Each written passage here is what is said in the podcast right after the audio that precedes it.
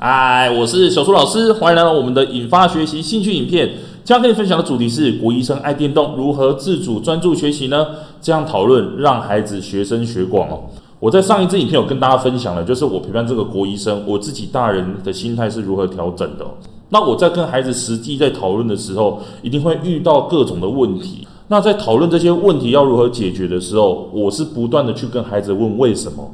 也就是说，我跟孩子都有一个目标要去完成。他只说，在这个目标的过程当中，你一定会遇到很多的问题。那我不断的去跟孩子讨论为什么，就是要理清楚说，诶，要做到这个目标，需要做到哪一些事情跟哪一些环节。最好哦，我自己也可以跟孩子做出一个类似的成果。好，比方说，我跟孩子要写出一个游戏，我们要把这个游戏放到手机上。那我就跟孩子理清楚的是，那我到底要怎么把电脑里面写的东西放到我们的手机里面呢？又或者是他放到手机里面之后，我要怎么样操作才可以使用呢？甚至是我在手机里面遇到问题的话，我要怎么样解决这个问题？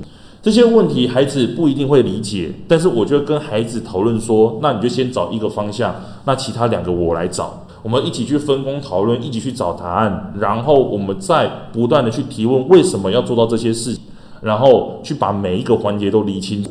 到最后，我们最好就能够去做出一个跟我们预期一样的目标，就算不行，至少有个类似的成果。所以说，这样子讨论，不断去跟孩子问为什么，让他理解说，哦，每一个环节要做好的话，其实细节是什么？细节就是不断的去提问为什么。所以说，这样子的讨论，不但可以让孩子学深，也可以学广。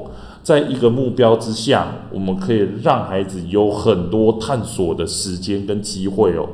好，今天跟你分享到这里，我们下节课再见喽，拜拜。为了要解决孩子的情绪问题、学习问题、课业问题，甚至是专注力问题，你想要获得更多的免费教学影片吗？欢迎加入到我们的 LINE 大小树教育学院里面，搜寻 LINE ID 小老鼠。九七九 dxwrf，我们会给你更多详细的影片内容。加入后，点选我们的课程资讯，还会给你完整的购课链接，让你完整的解决孩子的学习状况哦。那现在购买我们的课程，我们还赠送专属小树老师的私赖群组，让你有任何的问题都可以在里面问到宝，问到爽。而且还不限时间哦，那我们就课堂上见吧。